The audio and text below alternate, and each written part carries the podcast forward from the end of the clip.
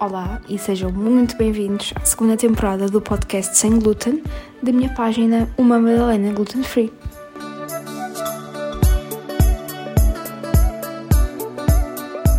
Olá a todos, hoje estamos aqui para mais um episódio do podcast Sem Glúten uh, e hoje vimos aqui falar com a doutora Ana Pimenta que vem responder aqui algumas perguntas uh, e dúvidas que podem ser uh, de muitos de nós e por isso vamos conhecer um bocadinho a doutora Ana Pimenta e também a sua história.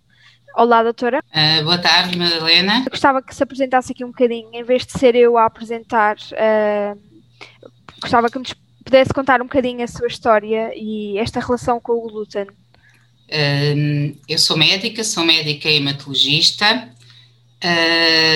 sou celíaca, tenho alergia ao trigo, sou mãe de meninos que igualmente necessitam dieta isenta de glúten, tenho outros familiares diretos também celíacos, Uh, há uns anos atrás, após o, meu diagnóstico, percebi que precisava de ajuda em termos pessoais para a nossa gestão do dia a dia uh, e percebi que também em termos de seguimento clínico era uma área onde havia muito a melhorar em Portugal.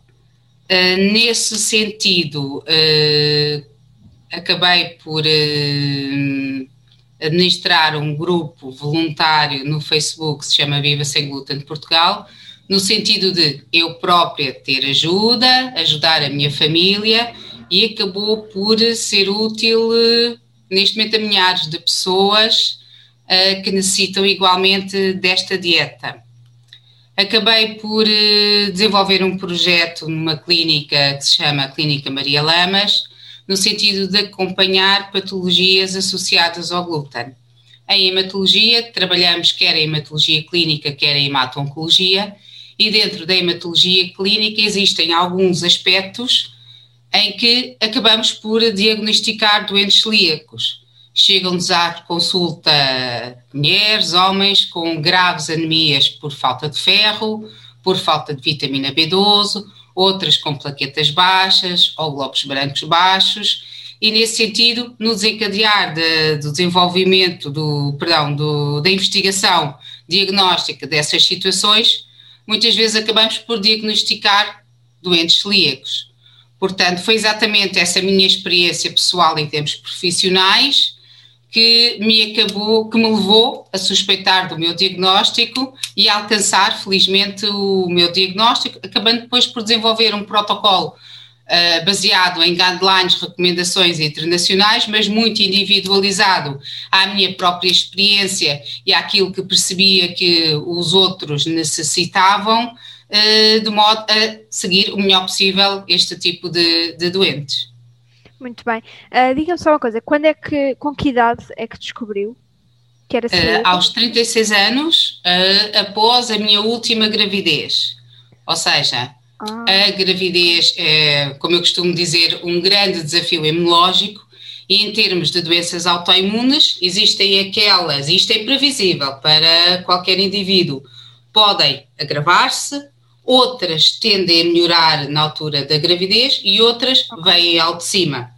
Isso foi um pouco o que aconteceu comigo, ou seja, eu, em termos pessoais, tenho antecedentes familiares de doenças autoimunes, embora não àquela data conhecidos como celíacos, hoje já sei, a minha mãe é igualmente celíaca, acabei de diagnosticar uh, no verão passado, Uh, isso é algo que podemos falar um bocadinho mais à frente sobre claro. o que é isto, o rastreio dos familiares de doentes celíacos, que é extremamente importante, mas eu estava, estava a dizer que tenho familiares de doenças autoimunes, nomeadamente uma das minhas avós, uh, uns anos antes do meu diagnóstico, tive marcadores de autoimunidade inespecíficos, os famosos, entre aspas, ANAS positivos, num valor que significaria que mais cedo ou mais tarde eu iria ter uma doença autoimune.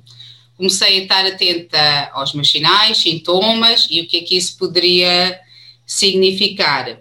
Este, estes meus antecedentes familiares, o conhecimento destas alterações analíticas, ou passar pela gravidez, como eu já disse, um desafio imunológico e os sintomas que tive a seguir, acabei por suspeitar e depois posteriormente confirmar que sou celíaca. Ok. E essa, uh, então já descobriu que era celíaca, uh, já tinha filhos? Já tinha, já tinha anteriormente, já tinha filhos e foi exatamente na última gravidez que surgiu então o conhecimento do diagnóstico de doença celíaca. Não tinha para trás qualquer sintoma uh, daqueles que mais frequentemente associamos à doença celíaca. Lá está, Sim. nem sequer a pequena anemia por falta de ferro. Ok. Uhum. Está bem? Uh, e pronto, surgiu de facto aí a doença celíaca, haveria alguma alteração autoimune para trás e manifestou-se uh, em termos de doença celíaca, e não só, acabei mais, mais tarde por perceber também existe, tem outra doença autoimune, muito frequentemente associada à doença celíaca. Uh, já depois de começar a dieta isenta de glúten, largos, largos, largos meses, acabou por acontecer algo que não é habitual e que deixou, quer-me a mim, alguma perplexidade, os meus colegas de imunoalergologia também, foi passar a reagir em termos cutâneo quando tocava em trigo. E Madalena, acabei por perceber isto numa circunstância que hoje em dia até utilizo para explicar aos doentes na minha consulta o que é, que é isto da contaminação cruzada com glúten. Estava eu, por assim dizer, um belo dia uh, em casa, naquela altura, um, na minha casa, comecei como muitos doentes começam, por partilhar uma cozinha, uma casa entre quem ingere glúten e quem não ingere glúten. Neste momento não é fazemos, já há largos, largos, largos anos que não o fazemos, mas naquela altura eu era a única celíaca da, da família e passei por o fazer. Houve um dia em que os nossos dois mais velhos estavam teclando alegremente ao computador e sabiam que, já por precaução, não se devia comer bolachas fora do local determinado, na sala de jantar, lavando as mãos a seguir, etc., de forma a proteger-me. Eu entro no quarto para lhes tirar uma dúvida, estou teclando ao computador e começo a ficar com muita ardor na mão e as mãos muito vermelhas. Uh, olho para o lado e no caixote de lixo ao lado estava um pacote de bolachas com glúten, que era o que os miúdos comiam nessa altura acabei por perceber que o teclado tinha migalhas, a mesa tinha migalhas com glúten e percebi então que passei a reagir ao glúten, acabei por fazer os testes cutâneos de alergia, os pericos pericos e hoje em dia há quem diga, ai coitada também tem, tem alergia, eu digo, olha, por acaso para mim é uma sorte. E é uma sorte no sentido de que se eu toco em algo com glúten e este tocar em algo pode ser, imagine, no local de trabalho um colega tenha petiscado uma tostazinha, uma bolachinha entre cada consulta, pode ser eh, na caixa do supermercado, aqueles famosos panos com que pedimos uh, às senhoras da caixa para limparem a passadeira para que não venha farinha para a minha bancada em casa, quando eu agarro num desses panos e daqueles já carregados ao fim do dia, eu fico com a pontinha dos dedos vermelha e arder, portanto faço alergia cutânea ao contacto com, com o trigo. Por outro lado, isto também ajudou-me rapidamente, quando eu percebi, a perceber que em minha casa não poderia entrar qualquer, qualquer glúten. Neste momento, se imagino vou a um restaurante e há alguma pequena contaminação, eh, eu sinto ardor no lábio, Uh, às vezes pode o lábio chegar mesmo a inchar e a afta uh, acaba por, uh, por aparecer. Eu digo que é uma sorte porque isso acaba por me ajudar a, ok, para, não podes comer mais Exato. e, sobretudo, estando fora, se for um local em que me interessa continuar a ir, ir com a minha família, ajudar quem está por trás da cozinha e na sala de jantar a torná-lo mais seguro para a nossa próxima visita e isso acho que é importantíssimo. Claro, é importantíssimo, ou seja, as pessoas que estão, que estão à nossa volta também, uh, ou seja, quando eu descobri que tinha a doença celíaca, que já foi agora em idade adulta, uh, obviamente a minha família, não tenho uh, ninguém com a doença celíaca na minha família que tenha descoberto até agora, não é? E eles não sabiam, os meus tios não sabiam, muito menos os meus avós, não é? Uh, o que é que deviam ou não fazer, por exemplo, quando há aqueles jantares de família, quando há as festas, e é, o maior desafio agora é ensiná-los, é perceberem, olhem, isto eu não posso comer e uh, se vão fazer uma tábua de queijos, por favor, ponham uma à parte para mim, uh, para que eu consiga comer com as minhas tostas e que não esteja contaminado. E acho que esse também é uma peça fundamental. É fundamental, Madalena. Há uma coisa que eu digo sempre aos meus doentes e na, na consulta eu acabo por personalizar muito tenho que conhecer muito bem uh, o dia a dia de cada doente, e quando estou a dizer é o dia a dia pessoal em casa, o dia a dia até ao emprego, o dia a dia no, no emprego. Uh, acabamos por discutir exatamente a cada momento o que come ao pequeno almoço, o que não come ao pequeno almoço, com quem, com quem não come, o que é que os outros comem. Uh, e se há a opção de os familiares comerem, por exemplo, ao pequeno almoço pão com glúten, como faz, como não faz, onde guarda o que faz imediatamente a seguir e igualmente ao longo do dia leva a marmita para o emprego, não leva, consegue vir a casa, não consegue, é no restaurante local, a cada doente tentar individualizar exatamente, porque não é por termos que cumprir dieta isenta glúten que deixamos de ter que viver ou fazer o nosso dia a dia, de todo. Ou seja, temos que continuar profissionalmente, pessoalmente, socialmente a conviver com outros, isso é ponto assente. Agora temos que minimizar eh, os nossos riscos, primeiro aqui identificá-los, depois perceber como eliminá-los se possível, se não minimizá-los e, obviamente, isto é um processo longo de aprendizagem que se tem que estender aos colegas no local de trabalho, aos colegas na sala de turma, aos familiares em casa, tentando sempre ser o mais prático possível, não descurando da saúde, mas ir ao encontro também daquilo que os nossos familiares e colegas e amigos necessitam e, como eu digo, temos que ajudar os outros a ajudar-nos a nós antes, antes de tudo. Claro, para que também nos possamos sentir sempre seguros. Uh, aqui sobre mais sobre a parte uh, profissional, ou seja, sobre a sua clínica. Uh, enquanto médica que trabalha aqui com pacientes ah, com, com doenças relacionadas com o glúten, não é? Que não é só a doença celíaca. o que é que acha que pode ser assim o pior que já tenha encontrado ou a pior situação? Em termos clínicos? Sim. Em termos clínicos, existe vários tipos de, de situação. Olha, uhum. temos, por exemplo, tem, por exemplo, o diagnóstico uh, na sétima década de vida uh, de um linfoma associado à enteropatia, ou seja, um linfoma uh, como primeiro diagnóstico, um linfoma é um cancro, Sim. um cancro no intestino, no intestino delgado, no duodeno, que é aqui que está o cerne da questão, que começa a doença celíaca, quando um celíaco ingere durante décadas glúten, seja pequena, seja grande quantidade, há probabilidade, embora seja baixa, ok? É o que eu digo, na população geral é baixa, no celíaco é igualmente baixa, mas pode acontecer. Uh, existem umas células no nosso sistema imunitário que se chamam linfócitos, uns linfócitos especialmente aí residentes uh, na parede do intestino delgado, do, do adeno, que quando permanentemente solicitados na presença do glúten Uh, e, e, na presença de uma substância inflamatória muito potente, que é a interleuquina 15, podem pré-malignizar e depois malignizar, dando cancro. Esta é uma situação dramática, não é? Que leva cirurgia, por vezes, quimioterapia e tudo o que isso implica.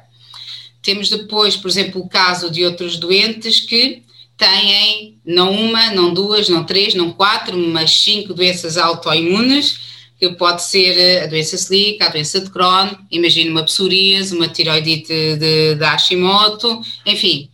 Uh, e são outras situações difíceis de gerir, em que há que ensinar o doente a fazer dieta isenta de glúten muito, muito, muito rigorosa no sentido de diminuir o estado inflamatório e autoimune geral para que as outras doenças já irreversíveis não possam progredir e fazendo com que tenham uma boa qualidade de vida evitando ao máximo possível a medicação que as outras, que as outras doenças implicam. Uh, tenho, por exemplo, a situação de uma criança em que o primeiro, o primeiro sintoma foi, por exemplo, a perda de força de um dos lados do corpo, ou seja, como se tivesse tido um AVC. São as manifestações mais graves neurológicas que a doença celíaca pode ter.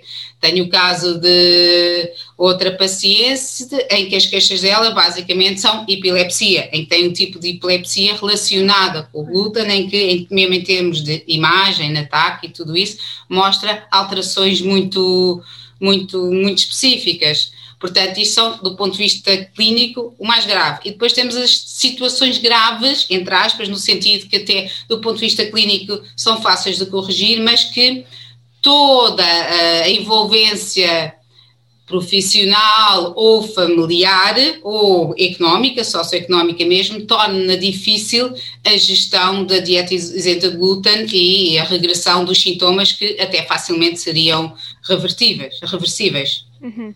Ok, então já deve ter visto mesmo uh, muito, muitas situações diferentes. Um, falando aqui um bocadinho sobre. Há, há, uma dúvida que eu acho que é uma dúvida persistente e muitas pessoas não percebem. Uh, eu até já falei disso na minha página e acredito que na sua página do Facebook, na página que gere, também deve ser uma pergunta constante, uh, que é uh, a doença celíaca e a alergia ao trigo, que de, de todo não é a mesma coisa, certo? Certo, de todo, é assim, nós, nós reagimos do ponto de vista clínico, isto é algo que eu faço questão de explicar a todos os doentes quando chegam à consulta, de três formas basicamente diferentes. Uma é doença celíaca, como doença imune, como doença autoimune, que leva, que é desencadeada e leva à produção de um processo inflamatório crónico com produção de anticorpos contra o próprio. Eu digo contra o próprio, contra a parede eh, do intestino, do duodeno, mas todos esses complexos autoimunes acabam por entrar em circulação e podem afetar outros órgãos ou sistemas. Podem afetar o sistema nervoso central, levando a neuropatias podem afetar o fígado, levando a hepatite autoimune, pode afetar a tiroide, levando a tiroidite da Hashimoto, por exemplo, pode afetar o pâncreas, levando a diabetes insulino-dependente, pode afetar a pele, levando uma dermatite herpetiforme, enfim, as doenças autoimunes são, são várias. Portanto, isto é autoimunidade. A ingestão de glúten provoca um processo inflamatório crónico com produção de anticorpos, anticorpos estes que podem ser detectados a nível sanguíneo como forma e usamos como meios de, de diagnóstico, mas que quando há interrupção da ingestão de glúten, paramos esta cascata inflamatória e vamos ter o tratamento da doença, ok? Não a cura, porque não existe cura, mas Sim. o tratamento. Depois podemos reagir do ponto de vista de alergia. Aqui são outras células do sistema imunitário que estão envolvidos, na qual há também libertação de citocinas inflamatórias, mas que reagimos de várias formas. Ou seja, não é autoimunidade, ok? Não são anticorpos contra o próprio. Neste caso, é a libertação de substâncias inflamatórias que leva a, a, ao desencadear dos sintomas. E pode ser como eu tenho alergia ao contacto, cutânea, uhum. pode ser gastrointestinal, imitando aqui sintomas de alguns dos sintomas da doença celíaca, igualmente com, com meteorismo, ou seja, com distensão abdominal provocado pela acumulação de gases, dor, dor abdominal, náusea, vômito, pode ser do ponto de vista respiratório, levando a como se fosse uma asma, ok? okay. Uhum. Dificuldade respiratória à ingestão de, do trigo e, e, e, e tudo isto são situações que, do ponto de vista do que se passa dentro do organismo, é completamente diferente. Sendo diferente, e apesar de em comum termos uma dieta isenta do antigênio, portanto, a substância estranha do ponto de vista da doença celíaca, e do alergênio, portanto, a substância que vai provocar a alergia, ambas implicam uma dieta rigorosa sem uma e sem outra. O diagnóstico faz de forma diferente, portanto, os meios diagnósticos são diferentes, o seguimento tem que ser diferente, a doença celíaca é crónica, a alergia pode ficar para a vida, consoante o tipo de alergia, a idade em que é desencadeada, a imunoalergologia pode tentar que se alcance a tolerância, por exemplo, as crianças uh, uh, muito pequenas podem alcançar a tolerância a algum tipo de alergénios. Quando temos um doente que nos diz: eu ingiro glúten, melhor dizer, eu ingiro trigo e sinto enxaqueca. e sinto cabeça como se tivesse uma nuvem, eu não consigo pensar bem, a minha memória fica, fica alterada. Doutora, parece que eu tenho quase como um Alzheimer, eu estou a ficar demente. Doutora, eu fico muito cansada. Doutora, eu tenho a barriga muito estendida, eu tenho muitos gases, eu tenho dores abdominais, eu tenho diarreia, eu tenho náusea, eu tenho vômito. Ou seja, as manifestações são muito dispas. E eu sei que é quando ingiro trigo. Se eu diminuir ou parar a ingestão de trigo, eu melhor. Fazemos o estudo, do doente, enquanto está a ingerir trigo, estudamos a doença celíaca e percebemos não é celíaco. Estudamos a alergia e percebemos não é alérgico. Nesse caso, e sobretudo se há um desafio, uma prova terapêutica que é ingerir trigo, tem sintomas, eu faço isenção de trigo e fico sem sintomas, dizemos que o dente tem uma sensibilidade ao trigo não celíaca pode ser provocado pelo glúten, pode ser provocado por outra proteína existente no trigo. Não temos ainda meios, exames diagnósticos precisos, está muito em estudo, uhum. estão em desenvolvimento. Uh, são três entidades diferentes sabe-se menos da sensibilidade ao trigo celíaca do que a doença celíaca, temos algo já muito bem definido, sabemos qual a quantidade que a maioria, ok, a esmagadora maioria do celíaco pode ingerir por dia sem provocar dano no intestino e logo autoimunidade. Do ponto de vista das alergias é diferente, cada doente tolera mais ou menos, existem aqueles que à mínima quantidade têm um choque anafilático ou seja, uhum. uh, param de respirar, uh, há edema da glote, uh, as vias aéreas ficam obstruídas e pode levar mesmo muito rapidamente, em minutos à morte, se não acudidos rapidamente com medicação apropriada. Depois, existe outra situação em que, por uma gastroenterite muito, muito marcada, há uma descamação da mucosa do intestino delgado durante um certo período a pessoa parece que não tolera o glúten, não tolera o trigo, mas na verdade, passando esse período de doença, havendo recuperação da mucosa, acaba por voltar a tolerar e é só durante esse período e não há nenhuma das outras doenças. Mas as três primeiras que eu mencionei é o que hoje em dia nos temos focar. Quando alguém gera trigo, em primeiro lugar, o mais importante é perceber se é celíaco e se não tem uma daquelas alergias que no imediato podem pôr a vida em perigo. Há que manter a ingestão de glúten para se fazer o diagnóstico correto. Isto porquê, Madalena? Porque, como já vimos, o saber se, se é celíaco ou não, e alérgico também, tem implicações distintas, quer em termos de seguimento, quer em termos de prognóstico. Mas, no caso da doença celíaca em particular, existe uma outra situação que nós falávamos logo no início, que é o rastreio dos familiares diretos. Exato. Ou, uhum. ou seja, 10 a 20% dos familiares celíacos têm probabilidade de virem a ser celíacos. E isto é extremamente importante. O diagnóstico precoce faz com que não possam surgir situações irreversíveis como as tais doenças autoimunes que nós temos, temos descrito. Eu tenho doentes que, e às vezes, isto é mesmo 10, 11 anos média, estima-se que muitas vezes é o tempo de diagnóstico da doença celíaca no adulto. E são pessoas que podem ter ido ao neurologista porque têm enxaqueca, Uhum. Podem ter ido ao, à consulta de infertilidade porque não conseguiram engravidar ou têm abortos frequentes.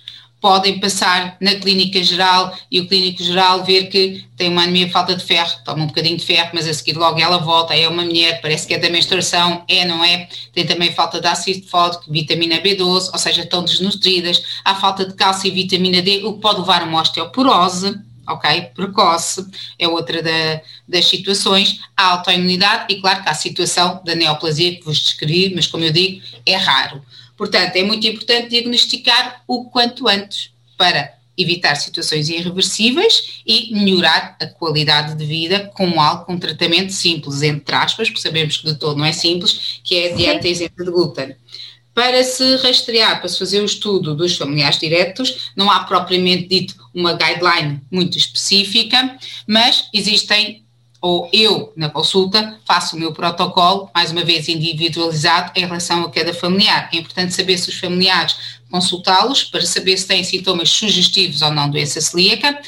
Eh, a história de autoimunidade na família pesa sempre aqui muito e decidir se vamos fazer um estudo genético apenas, que nos dá a probabilidade de um dia vir a ser celíaco ou não, consoante os genes que encontramos, não é exame, não é exame que tem os genes, será celíaco de certeza absoluta, ou não tem, não é, não é assim, ok? Não é assim que funciona. Depois decidir aqueles que não precisam de fazer teste genético, mas pelos sintomas precisam logo de fazer uma endoscopia. Uh, a biópsia do adenal, portanto, esófago uhum. para colher a biópsia do duodeno, é neste momento, no adulto, o meio de diagnóstico necessário. A presença de anticorpos para o glúten ou para outras uh, substâncias, digamos assim, uh, ou enzimas da parede gastrointestinal, é, ajuda muito. O Sistema Nacional de Saúde comparticipa um desses anticorpos, mas pode não ser, não, pode não ser o suficiente. A biópsia é necessária, como eu digo, nos adultos. Há uma franja pequena das crianças em que podem não necessitar da biópsia, mas isto temos aqui indicações muito precisas para, para, o, para o fazer. Depois, em termos de, já temos o diagnóstico do celíaco. Se temos alguém fazer uma dieta sem glúten, sendo celíaca, mas não é acompanhada e não sabe o rigor com que deve fazer essa dieta, seguramente, e pela minha experiência, não vai cumprir uma dieta adequada. Não vai cumprir uma dieta adequada nem do ponto de vista de isenção de glúten, nem do ponto de vista nutricional. Não interessa só fazer uma dieta de substituição. Eu começo por dizer aos meus doentes: não venho aqui para aprender que deixa de comer pão com glúten para passar a comer pão sem glúten. Não, não é isso de tudo. Uma dieta isenta de glúten significa que o indivíduo vai comer os alimentos frescos, sazonais, quanto menos processados possível. Yeah. Estamos a falar da carne, do peixe, do marisco, dos ovos, do leite de origem animal, se assim preferirem, das leguminosas, dos frutos secos, tudo que é base da nossa alimentação, da nossa fantástica dieta mediterrânica, mas sem glúten e garantidamente não contaminada. E aqui é o que está o desafio. Exato. Ou seja, uh, o que eu costumo muito dizer, uh, porque apareceu uma doença celíaca, celíaca, e depois, uns meses a seguir, uh, eu vim a descobrir que tinha uma doença, uma doença da tiroides, uma doença relacionada à doença autoimune. E foi o que eu disse a toda a gente quando eu dizia sim, eu tenho a doença celíaca, não posso comer glúten. Uh, e para mim isto é o mais fácil, uh, porque a minha doença, a doença celíaca, trata-se só. Eu, eu não como glúten e, e fico bem, uh, estou bem, estou saudável. Ou seja, é uma coisa que tem um tratamento, eu não preciso estar a ingerir comprimidos, uh, ao contrário da doença da tiroide. Por isso, como eu costumo dizer, para mim é bastante fácil cumprir a dieta isenta de glúten e pensar que ok, eu posso me tratar, posso ficar bem, uh, saudável, uh, sei que nunca vai passar, mas só tirando o glúten, uh, o, que é, o que me torna muito mais fácil a minha vida, não é? É, é, é, é que é mesmo, mesmo isso. Eh, há muito, como eu costumo dizer, muitas vezes faço formações de forma a complementar o que os doentes, o que lhes ensina na, nas consultas uhum. e muitas vezes costumo acabar as apresentações, as palestras ou o que seja em relação a este tema, a dizer que a doença celíaca, há muitas doenças incuráveis, certo? A doença celíaca é uma delas, mas felizmente tratamos-la só com uma dieta. Mas mais do que uma dieta, Madalena, eu acho que é preciso os doentes perceberem que isto é um estilo de vida. E é um estilo de vida saber comer sem glúten, saber comer bem e saber estar bem com esta dieta, saber bem estar perante os outros, perante nós, perante a sociedade no geral. É, eu também concordo. Uh, agora, falando aqui um bocadinho sobre o, o grupo do Facebook que falou, Uh, eu sei que já tem bastante visibilidade, ou seja, eu sei que há muitas pessoas que recorrem ao grupo muito para, para tirar as dúvidas que têm no dia a dia, certo?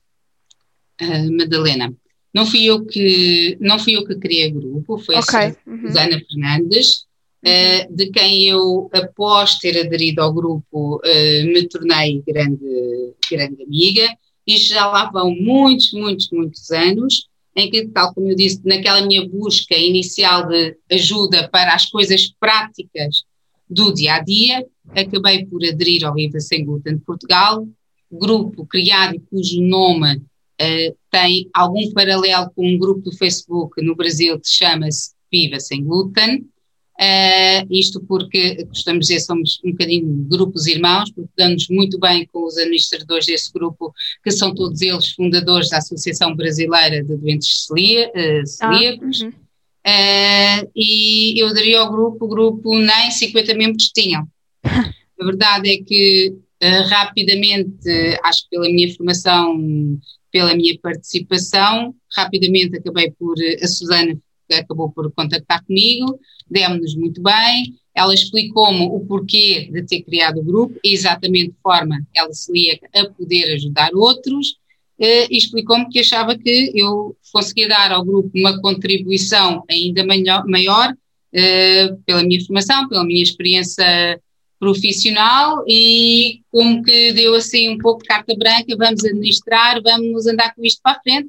Acabei por eh, criar e criámos uma série de ferramentas úteis, uma página com o mesmo nome do grupo que se chama Viva Sem Glúten de Portugal, mas que é aberta à comunidade, sem pedido de adesão. O grupo é um grupo fechado no sentido de o que ficar lá dentro fica lá dentro, há pessoas que acabam por fazer desabafos, há, há, há alguns pedidos de ajuda clínica e, e etc. Okay. Enquanto na página da comunidade eu tenho publicado ao longo dos anos e já publiquei muito mais do que publico agora, porque o objetivo inicial era uh, formar, um, ter uma página onde qualquer um pudesse ir acedendo ao pouco aos álbuns e às publicações ou aos vídeos, desde pequenos vídeos de humor relacionados com a situação, desde a músicas, a filmes, uh, alguns artigos médicos que ajudasse a poder partilhar exatamente com amigos e familiares, divulgando o que é que é a doença e ajudando que outros nos ajudem no nosso, no nosso dia a dia. Dentro do grupo, além da página, acabamos por organizar as nossas receitas uh, de forma a que todos possam cometer ali um livro de receitas já testadas, isso é extremamente importante, ou começar a fazer um pão sem glúten porque não se gosta muito, ou custa muito, ou tem muitos hidratos de carbono, muita gordura, Sim. os pães de, eh, de comércio comercializados pela, pela indústria, como fazer o bolo de aniversário, e não só, como fazer um prato, um almoço, um jantar, tirar dicas, uh, o acesso a listagens de produtos sem glúten, enfim, uma série de ferramentas úteis, publicação de livros de receitas de Natal, livros sobre o que é a doença celíaca, partilho destes muitos, e sobretudo o poder ter uma ajuda, uma palavra amiga, uh, com um clique, mas como eu digo sempre, seja neste grupo ou seja noutro, temos todos que ter muita atenção para o que se publica.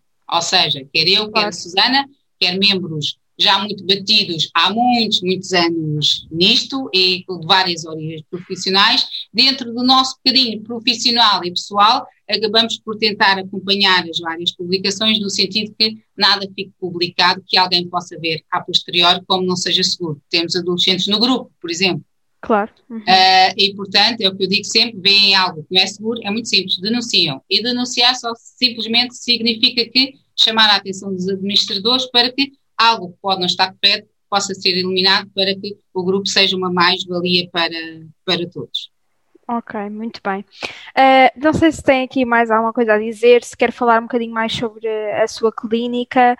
Uh, eu vou deixar na descrição uh, também o nome da clínica da doutora Ana Pimenta, porque muitas vezes na minha página também pedem ajuda nesse sentido, ou seja, ah, uh, recomendas algum médico uh, e eu dou sempre a minha opinião, mas que é apenas a minha opinião uh, como experiência pessoal e digo, posso dizer o nome da minha médica e, e, acho importante quando conheço pronto, pessoas que são assim, uh, médicos e não só, pessoas que são assim responsáveis por, uh, por estes, tipos, estes tipos de acompanhamentos, acho importante dar a minha, uh, o meu pequeno conhecimento e quando sei gosto sempre de partilhar, por isso vou deixar também o link do grupo do Facebook, porque acho que muitos celíacos ou intolerantes ou pessoas que não, não querem seguir, que querem seguir uma dieta sem glúten podem querer uh, realmente ver como é que é o grupo e se calhar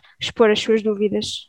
Por isso acho importante. Do ponto de vista de clínica, uh, eu trabalho numa clínica uh, onde faço consulta das patologias associadas ao, ao, ao glúten. Localiza-se na Maia, na área de Lisboa. Tenho neste momento doentes que trabalham, vivem não só em Portugal, bem como noutros países. Ah, okay. um, acabo por fazer esse acompanhamento e, como eu digo, é um acompanhamento muito personalizado. Ou seja, engloba não só o diagnóstico ou o seguimento do doente após o diagnóstico, a referenciação a alguns colegas de gastroenterologia que estão alerta para a necessidade do que é e como é colher uma amostra, uma colheita especificamente para afirmar ou excluir a doença celíaca, é necessário fazer biópsias no local, nos locais certos, na quantidade certa. É igualmente depois necessário que o laboratório que vá analisar eh, essa histologia, portanto, essa amostra, saiba exatamente o que procurar e me faça um relatório muito pormenorizado dessa situação. Igualmente, muito, é importante excluir outras situações. Se eu tenho uma doença gastroenterológica para além da doença celíaca, o doente tem um gastroenterologista que não está só alerta para a doença celíaca, mas que é capacitado para seguir essas outras situações.